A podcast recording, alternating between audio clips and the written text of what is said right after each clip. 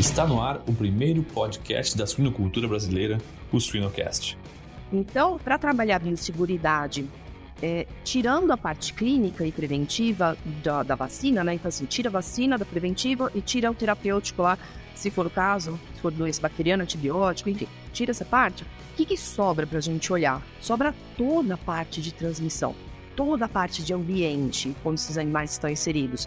Então, assim, você tem que fazer o diagnóstico, tem que saber qual agente está circulando para escolher, obviamente, a terapêutica certa e a vacina certa. Mas só isso não vai resolver o seu problema dentro da granja ou de qualquer população animal. Você precisa interferir na via de transmissão. E aí, que, é, que eu acho que é o pulo do gato. Que as pessoas ficam muito preocupadas ali em definir o tratamento e a vacina e esquecem dessa outra parte. E essa outra parte, na verdade, é para onde você deveria começar, mesmo sem saber qual é o agente. Porque sem saber qual é o agente, se você melhorar no caso da respiratória, melhorar a qualidade do ar, diminuir a densidade populacional, interferir nessas vias de transmissão, não importa qual é o agente, você vai diminuir a carga ali no ambiente, a carga nos animais e diminuir o desafio. Enquanto isso, você vai descobrindo qual que é o problema para entrar com o tratamento certo, para entrar com a vacina certa. Vacina para o próximo lote, né? Esse já foi. O que você tem de perda aqui já está computada. Você ainda talvez gaste com tratamento, se houver tratamento eficaz, e o teu prejuízo já está instalado ali. A vacina vai ser para você tentar melhorar a situação dos próximos. Siga-nos nas redes sociais, YouTube e Spotify para ter acesso a conteúdo técnico atual, de qualidade, irreverente e gratuito. Suinocast só é possível através do apoio de empresas inovadoras e que apoiam a educação continuada na suinocultura brasileira. MS Shippers, paixão pelo agro. Giga, alta performance sem esforço. Altec, soluções nutricionais para uma produção rentável e sustentável. A DSM Nutrição e Saúde Animal está moldando o futuro dos cuidados com suínos. A DSM pode ajudá-lo a preparar, proteger e apoiar a resiliência dos seus leitões, fornecendo experiência local em suínos e soluções completas e personalizadas para ajudá-lo a concretizar a sua visão. A DSM Nutrição e Saúde Animal está moldando o futuro dos cuidados com suínos.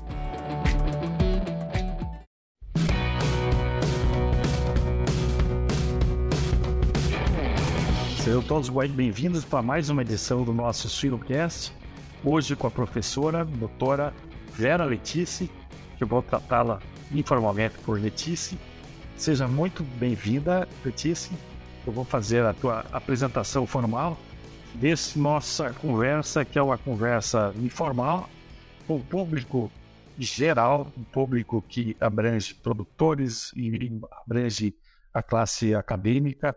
É, eu sempre falo que pode ter filhos de produtores, pode ter produtores, pode ter futuros alunos teus e, e consumidores também da nossa proteína que fazem essa, esse gigantismo aí da nossa produção.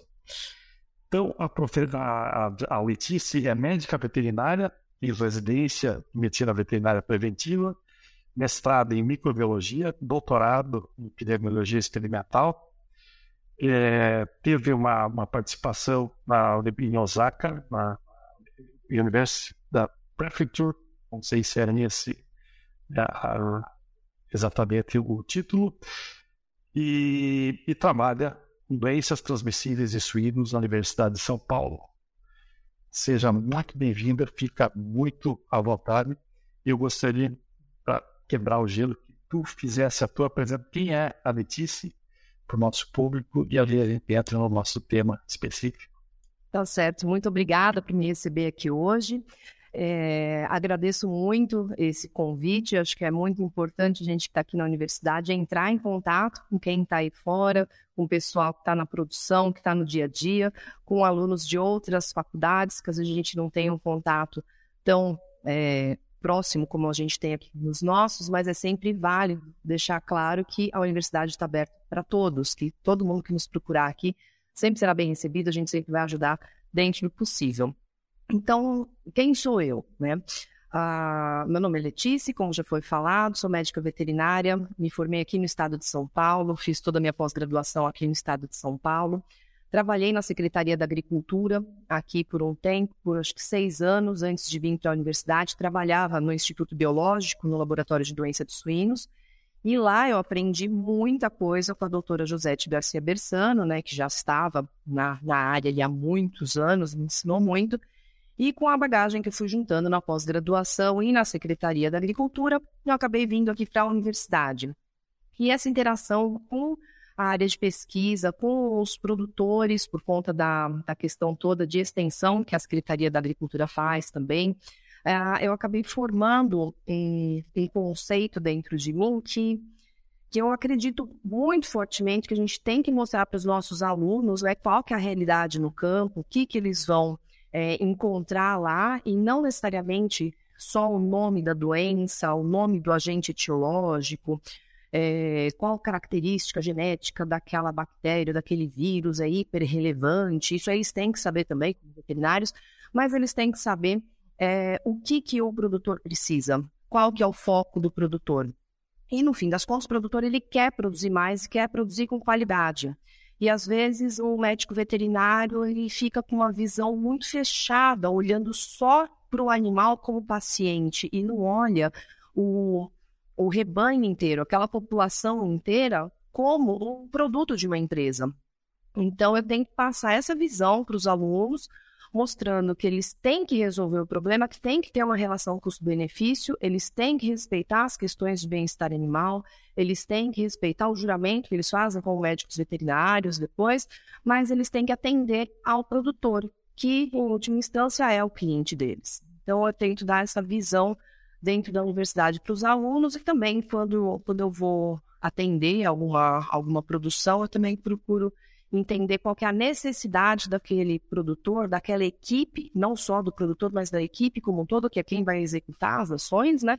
Para conseguir atingir uma melhor qualidade do produto e também, como veterinária, eu atingir o meu objetivo pessoal, que é ter animais mais saudáveis, animais com melhor bem-estar, animais que não estejam de forma alguma em sofrimento. Legal me, me deu um gancho bom aqui, Letícia, que eu vou, vou tentar utilizar. É, tu tens a, a, tua experiência como professora e essa, eu, a minha parte da extensão, que foi a, quase toda a minha formação, eu trabalhei numa empresa que tem uma, uma parte bastante grande. É, o que, pegando um gancho da tua vida, é, da tua experiência particular, o que tu diria da Letícia formada, recém-formada, é, essa experiência ou essa ambição, essa sou veterinária, né? é, qual que é a diferença da Letícia daquela época para os teus alunos com a tua orientação agora, o que mudou daquela época para lá, para cá? E, e já emendando, qual foi o teu primeiro contato específico com a produção? Durante a graduação, eu falo que, assim, é, pelo menos do pessoal que eu conheço, poucas pessoas escolheram trabalhar com suínos. De alguma forma, a suinocultura nos, nos, nos puxou para essa área, né? Eu não, é até uma história engraçada, eu não estava procurando área de suínos durante a graduação, eu gostava muito da parte de laboratório, de diagnóstico, e eu fui dar carona para uma amiga minha que queria fazer estágio no Instituto Biológico, no Laboratório de Doença de Suínos. E eu levei a menina lá e eu não entrei, porque eu não tinha objetivo nenhum ali. A minha amiga foi lá, pediu estágio, foi aceita. E quando ela saiu, a doutora Josete, na época, foi ali na, na porta e perguntou: E você tá fazendo o que aqui? Eu falei: Não, vim só dar carona para ela. Você vai ficar fazendo o que em casa? Atrapalhando a sua mãe nas férias? Vem fazer o estágio também. Eu, ai meu Deus, tô, tá bom, então eu vou vir fazer estágio também. Total. Quem conhece a doutora Josete sabe como ela é. E eu falei, ah, tá bom, eu venho. E aí eu fui passar aquele mês de janeiro lá, aprendendo, e me apaixonei por essa parte de, de diagnóstico dentro dos suínos, por conta de toda a paixão que a doutora Josete tem é, né, nessa área. Então, eu tive esse primeiro contato nesse estágio, uh, ainda que foi um contato muito incipiente, porque foi um mês de férias, quando eu estava no terceiro ano da faculdade. Depois eu voltei em julho lá, passei mais algumas semanas, e depois eu fui seguindo para outros estágios. Eu fui ter um contato mesmo com a suinocultura quando eu cheguei no mestrado. O professor Leonardo, que foi meu orientador, eu queria muito que ele me orientasse. E quando ele perguntou que projeto que eu queria fazer, eu falei: o que o senhor quiser. Eu quero trabalhar com a sua equipe. E ele falou: eu quero trabalhar com circovírus suíno. Isso em 2001. E a gente falou circovírus suíno. Eu falei, nossa, o que é isso? Eu não tive isso na faculdade, né? Aí ele falou, é um vírus novo que está causando problema na Europa. Ele disse assim, alguns problemas na, no hemisfério norte e eu quero estudar esse vírus aqui no Brasil. Você topa? Eu falei, ah, eu topo, vamos embora, né? E aí comecei naquela época a pesquisar o circovírus suíno com a equipe do professor Leonardo. A gente ia muito, na época, com material em abatedouro, então não necessariamente com a produção. Então, daí eu tive contato com a parte do abate para colher essas amostras, e foram muitas amostras que a gente colheu, tinha muito no abatedouro. Isso foi durante o mestrado. E quando já estava no doutorado, aí eu passei no concurso público lá na Secretaria da Agricultura. E aí, quando eu cheguei lá, o diretor olhou meu currículo e falou: Você já fez estágio com doença de suínos e você tem mestrado com circovírus. E aí, o que ele falou? Você entende de suíno? Eu, assim, meu Deus, eu não entendo, não. Eu só sei vírus. Aí ele falou: Então você vai trabalhar com a doutora Josete. Eu falei: Ah, ótimo, já conheço ela, então vamos trabalhar com a doutora Josete. E aí sim, a doutora Josete, acho que já na primeira semana que eu estava lá, já começou a me levar para os atendimentos a campo que ela fazia. Uh, ela estava com um projeto muito grande lá com a equipe do Instituto em Suinocultura Familiar, numa região periférica de São Paulo. Então, tinha uma granja modelo e outras nove granjas que, que estavam sendo acompanhadas, mas eram para seguir essa granja modelo. E, e, foi um projeto muito legal, porque assim, eu vi a suinocultura, nosso pior cenário, né? Imagina, periferia de São Paulo, sim, coisas horríveis da Idade Média, e com a consultoria ali do Instituto Biológico, do Instituto de Economia Agrícola, do Instituto de Zootecnia, todo mundo junto nesse projeto, a gente deu uma cara nova para essas produções e tirou eles da ilegalidade é, num ponto que eles conseguiram começar a levar a carne deles para ser, os animais dele para serem abatidos num abatedouro, um registro CISP que tinha ali na região. O, a granja, que era a granja modelo, o, o, proprietário ele foi fazer curso de inseminação. Ele, sem a nossa consultoria, montou um laboratório de inseminação lá dentro para inseminar os próprios animais. Quem Olha a formação Não, social ainda. Foi impressionante, foi impressionante, foi muito legal. E aí, por conta. Então, assim, essa foi a, a inserção que eu tive em granja, assim, da, da, de subsistência, num, num cenário muito ruim e que evoluiu de uma forma muito boa em todos os aspectos: nutrição, genética, reprodução e sanidade, que era o nosso foco ali do grupo. E, a, e depois tinha também a, a questão de prestação de serviço do Instituto Biológico para o Ministério da Agricultura, no monitoramento das doenças de notificação obrigatória. Então, peste na clássica, brucelose, doença de Algesc, é, para os credenciamentos né, semestrais que as granjas de reprodutores tinham que fazer, a gente fazia essa prestação de serviço. Então, a gente tinha contato também com essas granjas, é, aí sim, de mais tecnificação, para poder oferecer esse serviço de diagnóstico para eles. Então, nessa minha vivência ali no Instituto Biológico, eu pude conhecer desde criador de subsistência até grandes empresas de genética, uh, por conta da, das diferentes vertentes que o Instituto acabava atuando. E ainda as nossas linhas de pesquisa, que aí quando a gente precisava coletar amostras, a gente entrava em contato com as granjas, pequenas, médias e grandes, dependendo da pesquisa, para ir lá visitar e colher as nossas amostras. Então foi durante essa minha atuação lá que eu conheci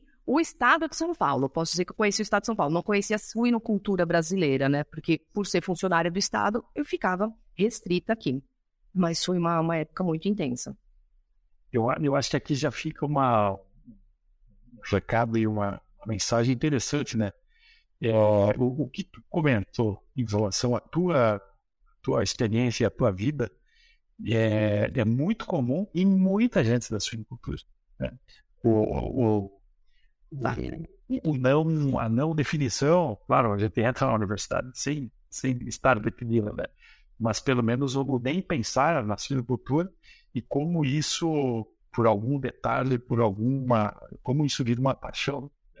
É, e é uma coisa assim, que você perguntou que eu acabei esquecendo o gancho, que é, me comparar eu recém-formada com esses meus alunos hoje, eu recém-formada não tinha a mínima ideia do que, que era a suinocultura, como eu te disse, eu não estava procurando atuar nessa área, né, eu meio que caí de paraquedas ali no mestrado, e aí fui me inserindo, e eu, não, e eu tinha aquela visão de veterinária, né? Eu tenho que achar doença, eu tenho que achar o tratamento, eu tenho que desenvolver uma vacina. assim, sem pensar em custos para a produção, em impacto na produtividade, em facilidade de manejo, né, de aplicação daquele medicamento ou daquela vacina, eu não, não pensava realmente nisso. E, e aí, com essa vivência ao longo do tempo, fui percebendo que, assim, às vezes você tem uma solução maravilhosa que ela só funciona na teoria, ela só funciona num laboratório, numa granja experimental, que ela não funciona na prática. Você não tem como executar aquilo numa granja de 4 mil matrizes, 10 mil matrizes, que aquilo não é factível. Então, eu vejo que os nossos alunos aqui, eles continuam com essa mesma cabeça que eu tinha lá atrás, há 22 anos, quando me formei. Ai, não, 23 já vai.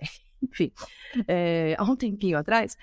É, os alunos saem com essa mesma, saíam pelo menos, né, com essa mesma cabeça de clinicar. Simples, não estou falando que é ruim clinicar, é muito importante, é muito importante, mas não é só isso. Então eu mudei a minha disciplina de doença de suínos aqui, é, onde eu realmente dava aquela aula padrãozinha, né? A, quando eu cheguei aqui há 12 anos atrás, eu dava lá o nome da doença, o nome do agente etiológico, como que aquele agente infectava o hospedeiro, o que que acontecia, qual que era a lesão, qual que era uma aulinha padrão, né? E eu comecei a mudar. Eu montei um material para os meus alunos, falei, ó, o, os conceitos são esses, a gente vai discutir hoje doenças respiratórias. E aí eu começo a aula falando sobre quais são os impactos das doenças respiratórias, como que elas se disseminam no, no rebanho e como que eu vou impedir que elas se disseminem. E é essa a aula.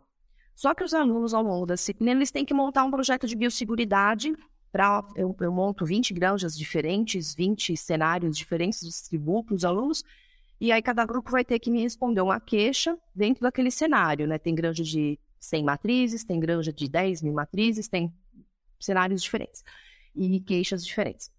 E aí falo, bom, então isso aqui é doenças é, respiratórias, as principais são. Aí eu falo lá uma lista, já tem no material escrito que eu entreguei para eles, e tem livro na biblioteca, eles têm acesso à internet, enfim. Se vira, se tiver alguma dúvida da doença, me procure, e vocês têm que montar aqui uma solução para esse problema, e eu quero custos e prazos para execução. Então não adianta vir me falar, vai vacinar. Não vai vacinar quem? As matrizes ou os leitões? Vai vacinar em qual intervalo? Quantas doses? Qual é o custo disso? É, vai vacinar todo mundo ou vai fazer por lotes? É, então, daí eles têm que me dar o prazo e o custo. Né? Eles têm a ideia né, da clínica, da medicina veterinária, seja preventivo, seja terapêutico, e eles têm que me falar como que eles vão executar. E aí, assim, alguns grupos vão super bem, né? Eles conseguem fazer umas coisas super legais. E que nem aconteceu ano passado. Veio um grupo falando lá, era diarreia em leitão, a queixa deles. E eles colocaram, eles estavam indo bem, né? Diagnóstico que eles iam fazer. E aí o tratamento, eles iam fazer uma inclusão de antibiótico na ração. Aí eu falei, hã? Falei, vai incluir antibiótico na ração do leitão da maternidade? Eu falei, mas como que vocês vão fazer isso? Então, assim, eram alunos que, apesar de estar aqui dentro da universidade, eles não prestaram atenção em nada, porque eles não tinham nem noção que o leitãozinho, obviamente, ainda não está introduzido na ração. Quando eu falei isso, caiu a ficha deles. Eu falei, qual é a idade desse bicho? Ai, meu Deus, professora, e agora? E continuei a apresentação do trabalho, mas vocês já entenderam que vocês erraram, né? Então é um negócio que eu falo para eles, é melhor vocês errarem aqui dentro do que fazer um comentário desse lá fora, porque de repente, até eu, quando estava lá recém-formada, talvez falasse uma abobrinha dessa, porque não, não, não tinha, talvez, vivência, exatamente, não tinha vivência. Então, eu tento dar essa vivência para eles aqui dentro, nem que seja simulada, né? A gente faz uma simulação de uma consultoria, mas isso já abre um pouco a cabeça deles. Eu, eu acho que na, na tua fala fica uma coisa interessante que, que é o, o estigma da da profissão ou do, da atividade. Se a gente perguntar para qualquer pessoa que não, não esteja ligada a, exatamente à veterinária, eh, me dá um, o que, que o veterinário faz, ou qual que é o desenho do veterinário, qual que é o que tem vindo na cabeça. Ninguém vai, ninguém ou poucas pessoas vão colocar um pedaço de carne, um, um cifrão, né? que são coisas que, que às vezes parece, pô, é feio falar de dinheiro, não é feio. Não, ah, gente, ah, movimentando isso. Né? E, e, talvez o estetoscópio é uma coisa que caracterize mais, né? Mas essa, essa parte de associar clínica, seja lá qual for a atividade, ao resultado final, eu acho que essa é a importância. É, é uma coisa que, assim, eu vejo aqui pelos alunos, que eu também sou vice-coordenadora do curso, então eu estou muito em contato com os alunos ingressantes aqui. É, quando a gente conversa com eles, pergunta por que, que vocês prestaram o vestibular, assim, essencialmente eles pensam em clínica e cirurgia, eles pensam muito em cães e gatos, em bovinos e equinos. Não ouço ninguém falar de caprinos, de ovinos, de aves e de suínos. Ah, e alguns em silvestres, eles falam silvestres também. E, e aí isso muda ao longo da graduação, porque aqui no campus, pelo menos a gente está inserido dentro de uma fazenda, a gente tem as, as áreas de produção diferentes, então eles acabam expandindo um pouco. E o nosso curso é muito focado em agronegócio, né? Eles acabam expandindo um pouco essa cabeça mas eles chegam com essa visão é, do cidadão comum, né? Que o médico veterinário é o cara que trata doença, seja clinicamente ou seja cirurgicamente. E uma coisa que eu tento, dentro da disciplina de, de epidemiologia, eu tento bater muito com eles é a questão de prevenção. Eu falo, melhor do que você apagar um incêndio é evitar um incêndio. E aí entra toda a questão de biosseguridade, que eu trabalho depois com eles, né? Mas lá na epidemiologia eu dou os conceitos gerais para qualquer espécie, né? Para qualquer população animal. E brigo muito com eles, né? até enfiar na cabeça deles que prevenção é bom. Vocês vão fazer clínica, façam, é obrigação de vocês, mas façam prevenção também. Se vocês tiverem oportunidade, façam prevenção para nem deixar o bicho ficar doente. Seja ele um cão de uma casa, seja ele uma população inteira de suínos de uma granja. Evite o problema. E aí isso começa a mudar um pouco. Então eu vejo que os nossos alunos aqui, por insistência minha e de outros professores, eles abrem um pouquinho a cabeça para a questão de prevenção e de agronegócio. Mas ainda assim, nas universidades, a gente vê que isso não é o, o padrão a ser seguido, não. Vou quebrar o protocolo aqui e vou fazer, vou dar um recado específico para os teus alunos. Né? Quem tem a oportunidade de ter um epidemiologista e depois falar de biosseguridade, gurizada aproveita que, que é isso que muita que a produção precisa, né? essa associação de aonde vem ou como que as doenças se, se, se, se multiplicam, né? A questão da biosseguridade, se tudo isso está no mesmo lugar, tá, tá mais fácil de aprender e, e desenvolver. Mas legal. Eu gostaria que tu falasse mais essa questão específica da biosseguridade. Né? Já deu um toque aí do. Mas nesse seu trabalho, qual, qual que é o foco geral? Tá. É, quando eu, eu, eu, discuto biosseguridade aqui em aula, então a primeira coisa que eu falo para os alunos, eu falo, olha, tudo que eu ensinei na epidemiologia agora, eu vou mostrar como que a gente aplica em produção animal. Como eu já sei que ali, já, daí já estou no quarto ano, alguns já estão pensando em, em suinocultura, em avicultura, em algumas produções que eles não pensavam inicialmente, mas ainda continua aquela grande população ali de alunos pensando em cães, gatos, equinos e bovinos, e não tem problema nenhum nisso. É, eu falo para eles, olha, eu vou dar aula, vou falar só de suíno, vou falar de doença de suínos, vou falar de biosseguridade de suínos, mas eu brinco que nem a, a Bela Gil fala, né, vamos substituir é, picanha por bife de soja, sei lá, né, fazendo uma brincadeira aqui, o programa dela é super legal, uh, eu brinco com os alunos, eu falo, olha, vamos substituir suínos por qualquer espécie. Então, eu estou falando aqui, quem não gosta de suínos, substitua pelo animal que quer e substitua a doença também por uma doença de interesse. Eu falei, mas... Conceito. É, o que vale é o conceito e o trabalho que vocês vão ter que me apresentar no final é de suínos, né? Para vocês poderem passar aqui, mas vocês podem usar esses conceitos para outras áreas. E aí eu vou trabalhando com eles os grupos de doenças. Então, Assim, eu falo para eles, o, o suinocultor não vai chegar para você e perguntar: ah, você acha que isso aqui é uma suspeita de E. coli ou de Clostridium? Ele vai falar: eu tô com diarreia na maternidade. Então, ele vai te apresentar um grupo de, de sintomas ou de doenças, né? Então, eu discuto com eles doenças entéricas, doenças respiratórias, doenças neurológicas, doenças imunossupressivas. Então, ah, dou um toque para eles quais que são ah, das reprodutivas, né? Aí falo qual que é de notificação obrigatória, qual que não é, enfim, né? Para contextualizar ali. Mas é, eu, os, os fatores de risco, normalmente, eles são muito semelhantes entre as doenças do mesmo grupo. Então, se a gente pensar em doença respiratória, o que, que você tem de sinal? Você tem tosse, você tem espirro, você tem secreção é, oronasal, ocular. Então, como que vai ser a via de transmissão? Você vai ter aerógena, você vai ter aerossol, você vai ter contato direto. Então, não importa se a gente está falando de bordetella bronchoséptica, se a gente está falando de actinobacillus pleuropneumoniae, é, de micoplasma, enfim, não importa qual agente, ou de repente um viral, influenza, não importa qual é o agente, a via de transmissão vai ser muito semelhante. Então, para trabalhar biosseguridade é, tirando a parte clínica e preventiva da, da, vacina, né? Então, assim, tira a vacina da preventiva e tira o terapêutico lá, se for o caso, se for doença bacteriana, antibiótico, enfim, tira essa parte. O que, que sobra para a gente olhar? Sobra toda a parte de transmissão, toda a parte de ambiente, onde esses animais estão inseridos. Então, assim, você tem que fazer o diagnóstico, tem que saber qual agente está circulando para escolher, obviamente, a terapêutica certa e a vacina certa. Mas só isso não vai resolver o seu problema dentro da granja ou de qualquer população animal. Você precisa interferir na via de transmissão. E aí, que, é, que eu acho que é o pulo do gato, que as pessoas ficam muito preocupadas ali em definir o tratamento e a vacina e esquecem dessa outra parte.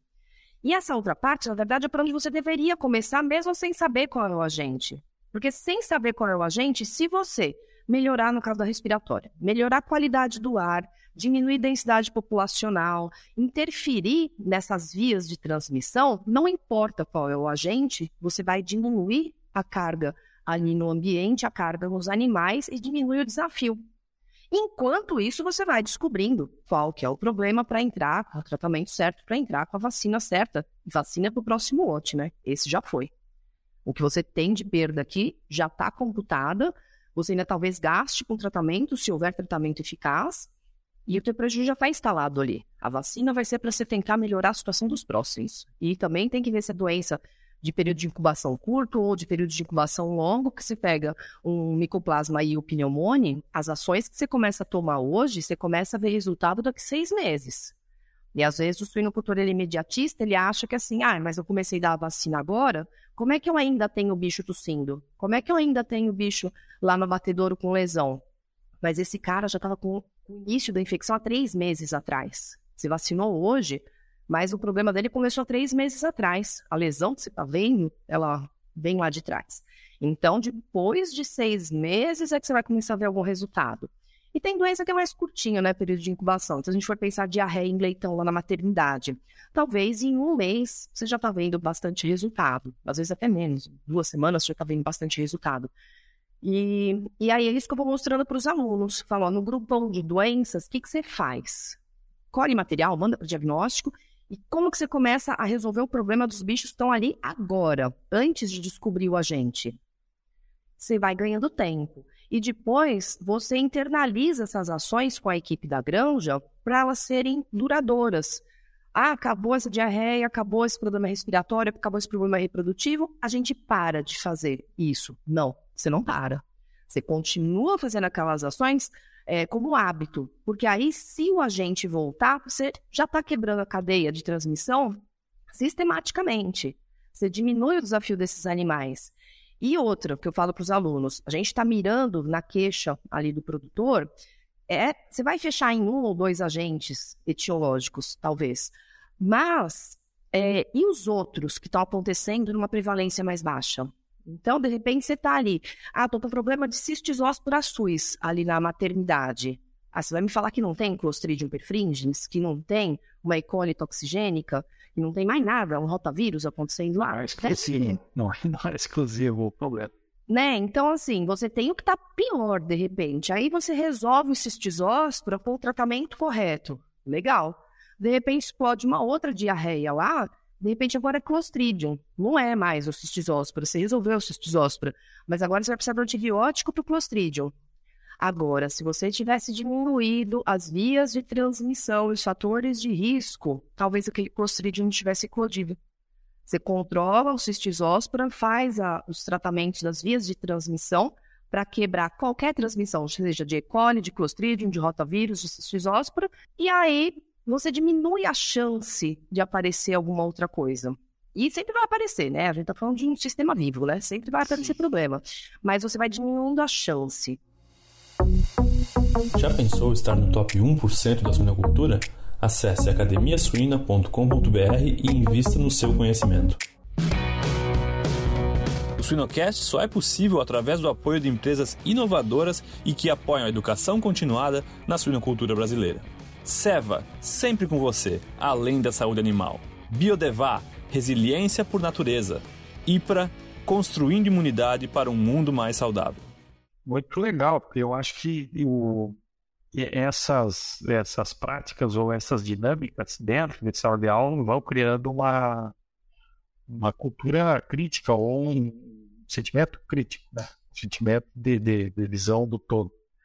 E, e, da porteira, isso é dentro da sala de aula. Né? Como, como, tratar isso com, com específico com o, o, o produtor, né? como o, o chassi formado ou vamos chamar de pouco experiente, né? não inexperiente.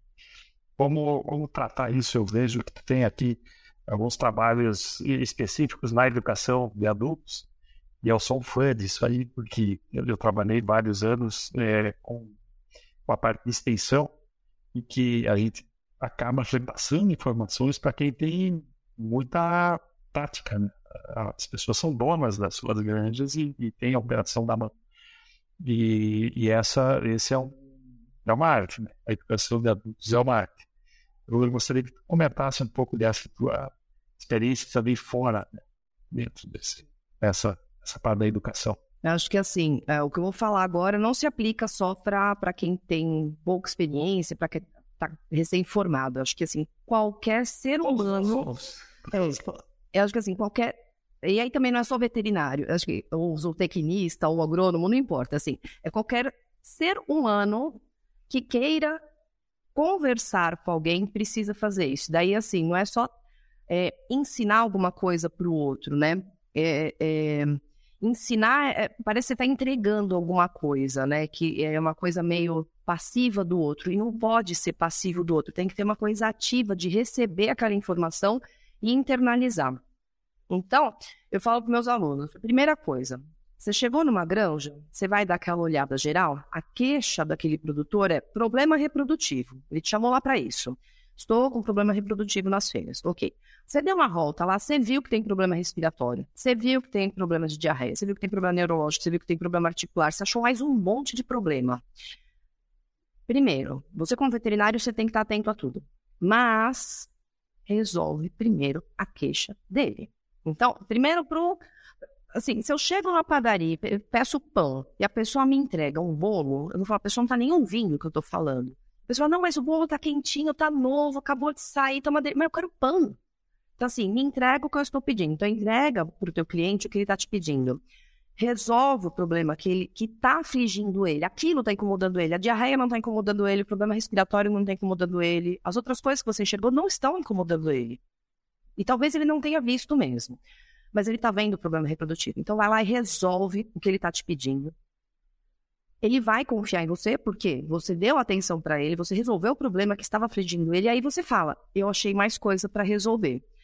Ao resolver o seu problema, eu fico satisfeito como veterinário, porque eu vou ver os animais saudáveis, e o senhor vai ficar satisfeito porque vai aumentar a produtividade da sua granja. Vamos fazer mais isso? Então, daí você vai pegando os outros ganchos das outras coisas que você enxergou que talvez o suinocultor. Ele, isso acontece muito. Eu chego na granja e falo assim: tem problema de diarreia? Não. Eu olho, eu tô vendo aqui. Tem. Ah, não, isso é. É, isso é normal. Não, não é normal isso. Isso não é normal. Ah, mas eu trabalho há 30 anos e sempre foi assim. Eu falo, teu lucro tá indo embora nisso aqui né? Então, é pegar o que é internalizado como normal na grande e falar, não, isso aqui dá para a gente melhorar. Você só, só vai se preocupar quando a perda está muito grande, né? Quando é o normal, eu falo, gente, essa é a diferença entre você expandir sua granja ou não, você ter lucro ou não. E aí que eu falo para meus alunos que é muito importante você fazer conta. Então, pega lá quantas matrizes tem. Vê lá qual que é a genética, o que, que aquela genética prometeu de nascidos vivos ou de desmamados quanto que o cara tem, quanto que se espera né, de perdas aceitáveis né, na creche, no crescimento, da terminação. Faz a conta. Agora pega os dados dele, vê se bate. Não vai bater. Aí você tem lá a expectativa e a realidade, né? Fala, ó, isso aqui é o que você tem, isso aqui é o que dá para chegar, né? Na teoria, que eu falo que a, a suinocultura dos anjos, onde tudo é perfeito, né? Assim, onde ninguém morre, onde está tudo perfeito, é isso aqui. A tua está aqui. A gente tem esse intervalo para trabalhar. Então, você tinha um problema que a gente resolveu, você gostou do meu trabalho? Ótimo, a gente resolveu o teu problema. Agora eu estou te falando que se eu diminuir essa diarreia aqui, se eu diminuir essa tosse aqui, se eu diminuir esse problema articular aqui, a gente vai trazer esse número mais para perto da expectativa. Quando eu trago esse número mais para perto, eu estou aumentando a produtividade. Se eu estou aumentando a produtividade, vai entrar mais dinheiro na granja. O custo de produção está alto, elas não estão pagando bem lá no, no no abatedouro, tá, mil coisas. Mas assim, se você vendeu, no fim, 100 suínos... Porteira para fora, porteira para É, se você vendeu 100 suínos ou 120 suínos, 120 suínos vale mais do que 100 suínos. Você vai ganhar mais com 120. Então, é, e tem que fazer conta, porque às vezes também você faz a conta, como aconteceu com o trabalho de aluno nosso aqui, que eles fizeram a conta e assim, o investimento que eles usariam naquele projeto empataria. Assim, eles, eles tirariam a doença dos animais, mas não gerariam lucro para aquela granja. Falei, aí ah, você vai discutir com, com o suinocultor. Você quer fazer esse projeto de sanidade sem visar lucro, visando só a sanidade? E eu falo com os alunos, se vocês tiverem como atrelar a melhoria da produtividade junto, perfeito. E nunca prometa, obviamente, 100% de melhoria, porque isso você nunca alcança, né? Então, você tem, sei lá, uma doença que está circulando ali a 15% de prevalência, você não vai falar que você vai fazer erradicação daquela doença. Você pode fazer no futuro, projetos longos, mas de imediato, fala, vamos reduzir a prevalência, sei lá, de 15% para 5%. Já tem 10% ali que deixou de ter sintoma, que deixou de ter perda. Então, eu acho que assim, é ouvir o que, que o suinocultor quer, depois fazer conta e uma coisa que eu falo para meus alunos, eu assim, olha, é, no começo vocês acham tudo muito interessante, depois vocês vão ficando cansados, vão ficando com menos paciência, e aí vocês começam a ficar arrogantes, vocês começam a achar que vocês sabem mais que o outro. E o outro não gosta de se sentir é, diminuído. Então, você chegar é, arrogante numa suinocultura, falando que você sabe mais. O cara trabalha 30 anos com aquilo, está formado há dois anos. Você fala que você sabe mais que o cara, que o cara tá fazendo errado. É, é. Se alguém chegar na minha casa e falar que eu tô lavando roupa errado, eu vou falar, ah, se liga, tipo, sai daqui, né? Então, você, você nunca ofende a pessoa. E pode ser que a pessoa esteja fazendo muito errado, pode ser mesmo, pode ser. Mas você não vai falar para a pessoa que tá fazendo errado, fala, olha, eu tenho um jeito melhor para fazer. Vamos fazer junto. Né? Vamos e fazer junto também, né? E fazer junto para você não ofender a pessoa, porque qual é a chance de alguém que está se sentindo diminuído e ofendido ouvir as sugestões que você tem para dar? É zero. A pessoa não quer te ouvir, ela está chateada com você. Então, é, não é que você tem que fazer amizade com todo mundo e ficar melhor amigo e visitar no Natal, não é isso. Mas é ter respeito. Ter respeito pela outra pessoa como você gostaria de ter esse respeito com você também. Então, acho que é, é, o tripé da, da comunicação básica ali. Saber o que o outro quer, respeitar o outro. E a gente está falando de uma empresa, ver a relação custo-benefício, resultados. Resumão aqui: epidemiologia, biosseguridade, é, extensão e resultado. Eu acho que sim. A empresa a empresa está tá em bom caminho. Sim, porque você evita problema e se o problema acontece, você resolve mais rápido. Muito bom. Vamos à parte mais. Pessoal, o que, que. Aproveitando a parte pessoal ainda da doutora Josete, né? acho que um agradecimento para ela por chegar na porta do Carlos e fazer uma provocação interessante. Sim. Tu, tu, tu, já, tu já deve ter dado uma de doutora Josete em alguma oportunidade. Deixar também completamente que não, não tinha perfil e, e se tornou alunos que, que hoje te orgulham, né? Eu acho que isso é uma corrente do bem que a gente vale a pena esse reconhecimento. Sim. As pessoas que, que fizeram, uma, às vezes, uma pergunta, nem sempre, às vezes, as perguntas são, são agradáveis, né? Pô, por que tu não vai lá?